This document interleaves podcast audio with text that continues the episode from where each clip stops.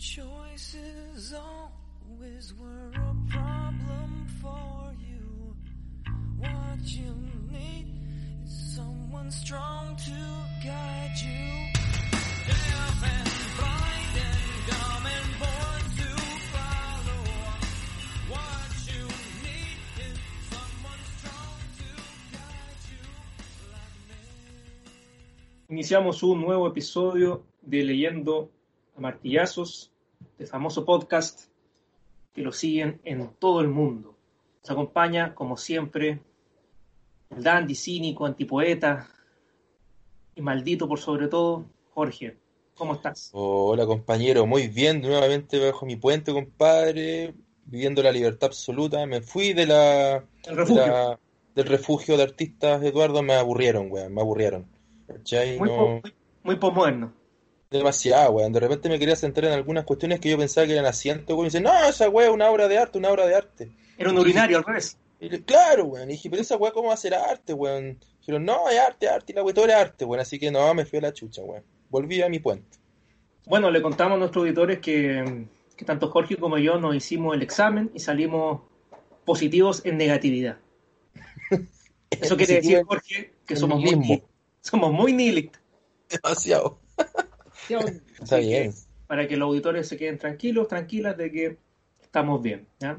Oye, Eduardo, y voy a aprovechar de mandarle un saludo ahora que estamos aquí con, a propósito de los auditores, a José, que siempre nos escucha, mira, nos ha escuchado todos los capítulos, siempre nos está comentando, ya, eh, profe también, así que colega ahí, un abrazo para usted, a Héctor, que también siempre nos escucha, ya a Sol, que una chica también que nos está mandando recomendaciones, también siempre nos escucha, así que un abrazo para Sol también. Saludos para todos ellos. Oye, Jorge, a, a propósito de, de nuestros seguidores, aclarar porque hay algunas confusiones ahí en, en redes sociales, sí. en Instagram, sobre dos categorías que nosotros empleamos usualmente. ¿no? La categoría del bodrio, la categoría del bodrio y la categoría del perdible. ¿ya? Es perdible. Bueno, acláralo, Eduardo, ¿cuál es la diferencia? Sí. Eh, yo voy a eh, clarificar tal cual como hace nuestro ministro Mañalich, Jorge, cuando clarifica los criterios de, de salud, que los cambian todas las semanas, ¿no es cierto? Mira, un bodrio, Jorge, para que anotes, es un libro que en apariencia es bueno, que En la persuade, portada, en la portada, persuade. Sí, claro, no, claro. también su lectura, te puede, es, es algo así como una falacia, Jorge. Ok, perfecto. eh, y que cu- cuesta identificarla como tal. De ahí la labor nuestra, ¿no? de martillar esa, esa estupidez. ¿no? Eh, pero un perdible, Jorge, es peor aún. ¿ya? Porque vendría siendo un bodrio, pero que es evidentemente un bodrio. Ah, perfecto. O sea que un, per- Identificable.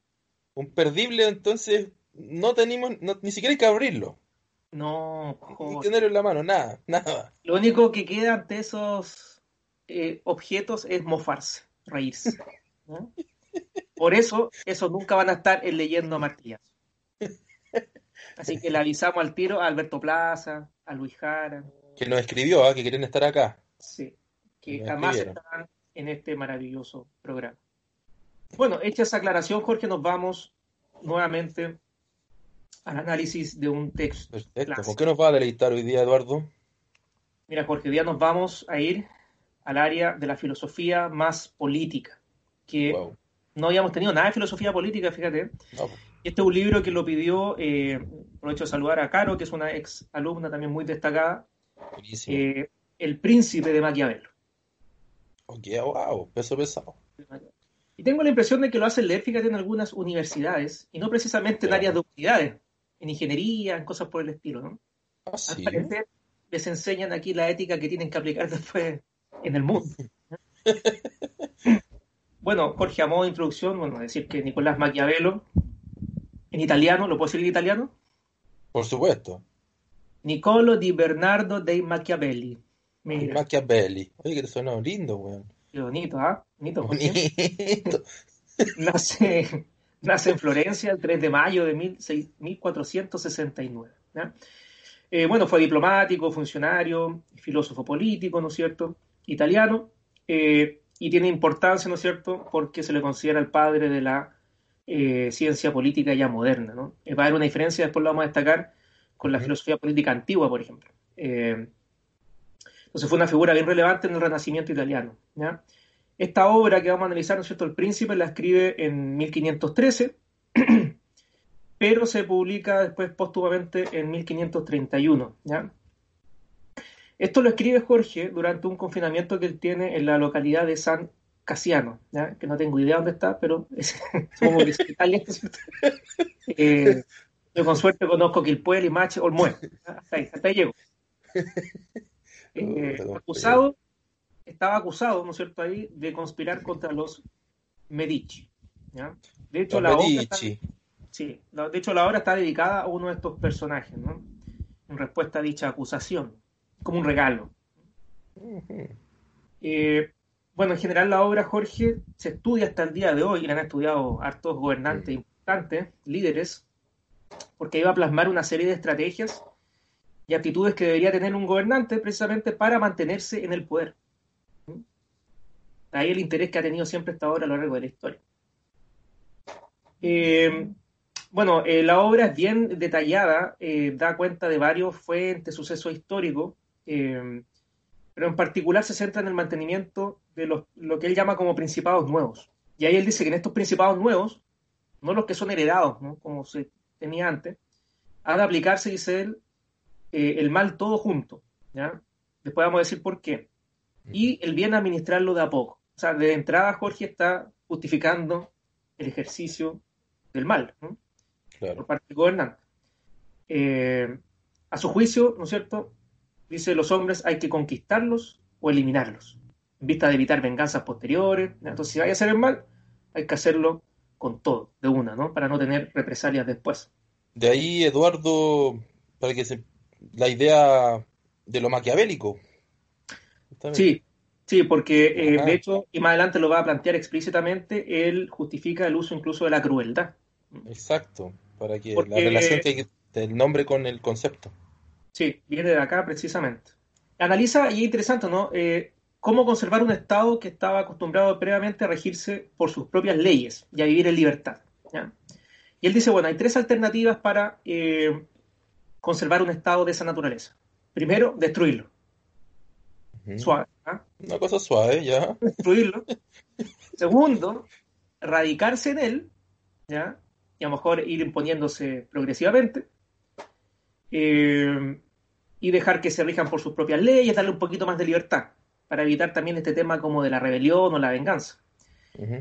Y el otro sería obligarlo a pagar un tributo y establecer un gobierno como eh, de transición un poco para que vele por la conquista del nuevo Estado. ¿ya?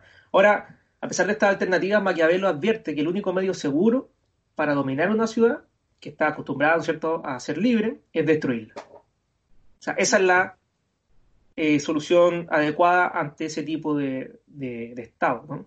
Bonito. De hecho, eh, cito, ¿no? Dice, quien se haga dueño de una ciudad así y no la aplaste, espere a ser aplastado por ella. No. Mm. Entonces, lo que se busca evitar, mediante el uso, ¿no es cierto?, del mal, después va a decir de la crueldad, ¿no es cierto?, y del poder, evitar que mediante rebeliones, ¿no es cierto?, estos personajes, ¿no es cierto?, ciudadanos quieran retomar su libertad y antiguos estatutos. Por eso él dice que no hay nada más difícil, estamos hablando obviamente a nivel político, ¿no es cierto?, que emprender y manejar la introducción de nuevas leyes en los gobernados. Pues el innovador, dice Maquiavelo, se transforma en enemigo de todos los que se beneficiaban con las leyes antiguas. Efectos positivos, ¿no es cierto?, de las leyes que se tenían antes. ¿ya? Claro. Ahora, quizás si lo llevamos a un aspecto más contemporáneo, Jorge, aquí podrían encontrarse todos los reparos ante una nueva constitución, por ejemplo. ¿no? Todos los temores. Claro, porque si tú cambias la constitución y cambias las leyes o las modificas, alguien se va a ver perjudicado. Hay intereses detrás. ¿no? Claro que en nuestro caso, en nuestro país, son los grupos económicos, por los grandes grupos económicos. Claro, no necesariamente los ciudadanos se van a beneficiar de, de la ley. De ahí dice Maquiavelo la necesidad, ¿no es cierto?, de que todo profeta se arme antes de imponer sus normas. Porque no basta el convencimiento, dice Maquiavelo. Porque es muy fácil que las personas dejen de creer, por más oratoria que yo tenga, ¿no es cierto?, o poder argumentativo. Por eso dice eh, Maquiavelo que hay que estar preparado para imponerse siempre por la fuerza. La idea es no dejar nada como a la suerte, dice, ni la fortuna, ¿ya? es siempre estar en control finalmente de todas las circunstancias que podrían irse en contra del príncipe o del gobernante. ¿Mm? Claro. Pues lo curioso de esto, Eduardo, es que en la época en la que escribe Maquiavelo, que suena muy contemporáneo lo que estás eh, analizando. En la época de Maquiavelo ni siquiera existía el concepto de derechos humanos, pues, compañero. Y, ¿cómo se llama? Y vemos muchas de las cosas que, que estás retratando tú ahora, que están al- analizando, nos comenta ahora, así como que yo lo siento demasiado contemporáneo, es como que el libro de cabecera, de nuestro presidente, weón.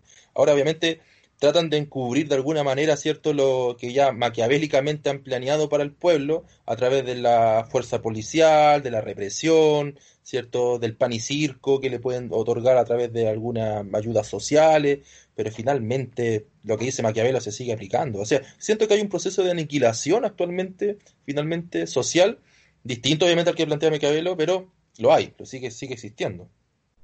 Claro, por sobre el poder de, de convencimiento o, o de argumentación o de discurso está el tema de- del uso de la fuerza, ¿no? Si es lo que se quiere es mantenerse en el poder. Mm. Entonces está, bueno, de hecho lo dice, ¿no? Considera totalmente válido el uso de la crueldad, la cual pasa a ser visto incluso como una acción buena. Entonces aquí se empieza a relativiz- a relativizar, digo, también el tema de los valores, ¿no? dependiendo de a quién beneficie. Entonces todo lo que beneficie al gobernante para mantenerse en el poder va a ser considerado bueno, independiente que para la mayoría ciudadanos, ¿cierto?, sea considerado malo. Malo, claro. Ahora, tampoco es que el gobernante tenga que ser cruel constantemente, también sería negativo para su propia mantención en el poder porque eso sería sinónimo de arbitrariedad, ¿no es cierto? Y también de posibles rebeliones. Entonces, la idea es que solamente se aplique la crueldad y la fuerza cuando sea estrictamente necesario y siempre en vista de mantenerse en el poder. Entonces, de hecho, Maquiavelo lo, lo dice, ¿no? Dice que al apoderarse de un Estado, todo usurpador debe reflexionar sobre los crímenes que le es preciso cometer Oh, oh, oh, sea- a hacerlo. Claro, ya tiene que hacer la lista, ¿no es cierto? Tengo que hacer Claro. para conquistar, ¿no es cierto?, un, un- un país, ¿no es cierto?, una nación. Entonces, así como la crueldad y el daño tiene que hacerse como, como de una, en sentido más absoluto, los beneficios, dice, tienen que proporcionarse poco a poco. ¿Ya? La idea es que los beneficios, dice Maquiavelo, se saboreen mejor. ¿ya? Por eso él propone, y esto es algo que es muy contingente también, Jorge, no producir mejoras radicales en los ciudadanos. ¿Y ahí por? A lo mejor ahí también podríamos relacionarlo con las que se podrían derivar de una nueva constitución. ¿Por qué? Porque Maquiavelo dice que los ciudadanos siempre tienen que necesitar del Estado.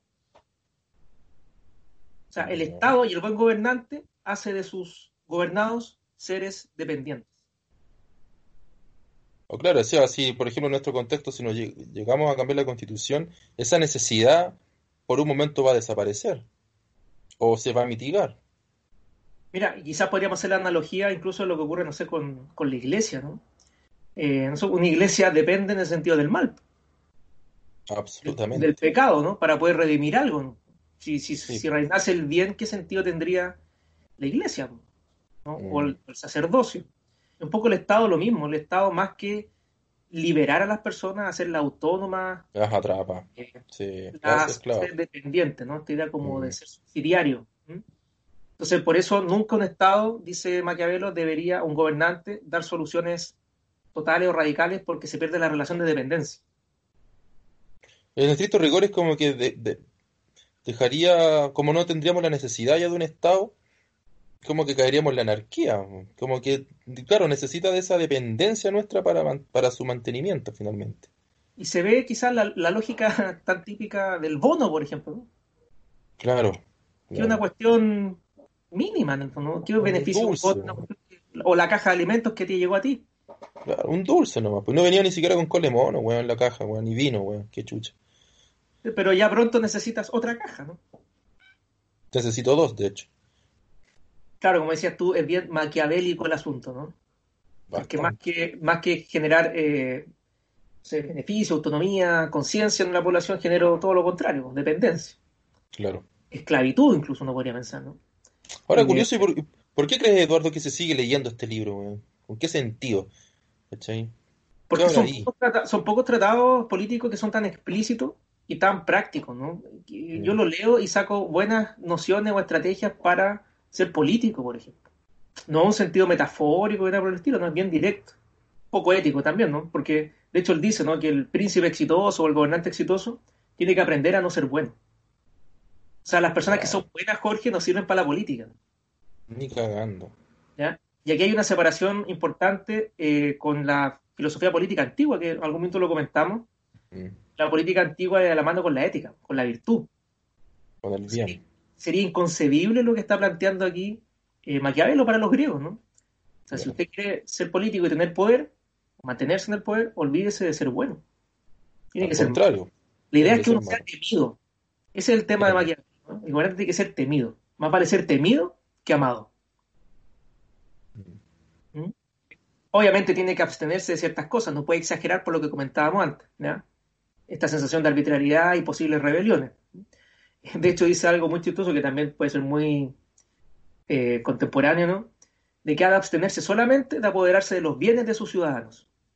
Wow, pero, pucha, la wea, en, en nuestro país eso está pasando, po, hace muchos años. Porque dice, ya que los, los ciudadanos olvidan antes la muerte de sus padres que la pérdida de su patrimonio. O sea, si te metís con la propiedad de alguien, peor. Puta, weón. ¿Qué pasará en nuestro país entonces, weón? Puta que son maquiavélicos, weón, los que nos han gobernado. Puta que son maquiavélicos. Entonces, bueno, Jorge, para ir un poco cerrando esta Ajá. reseña de algunas de las ideas, ¿no es cierto?, generales que plantea aquí Maquiavelo, porque todo esto lo sustenta con, con ejemplos de gobernantes que lograron retener o no retener sus, sus determinados eh, principados o, o el poder. Entonces, dice, si bien eh, no es preciso que un príncipe posea todas las virtudes, sí es indispensable, dice Maquiavelo, que aparente poseerlas. ¿Ya? Mm. O sea, más encima te está llamando a ser hipócrita, ¿no? Así como Tiene que parecer bueno. ese, como aparentar que uno tiene muchas virtudes, pero puede que no tenga ninguna, ¿no? o tenga todas las contrarias. Está bien, dice Maquiavelo, por ejemplo, mostrarse piadoso, fiel, humano, recto, religioso, como nuestro presidente, ¿no es cierto? Que siempre habla de Dios.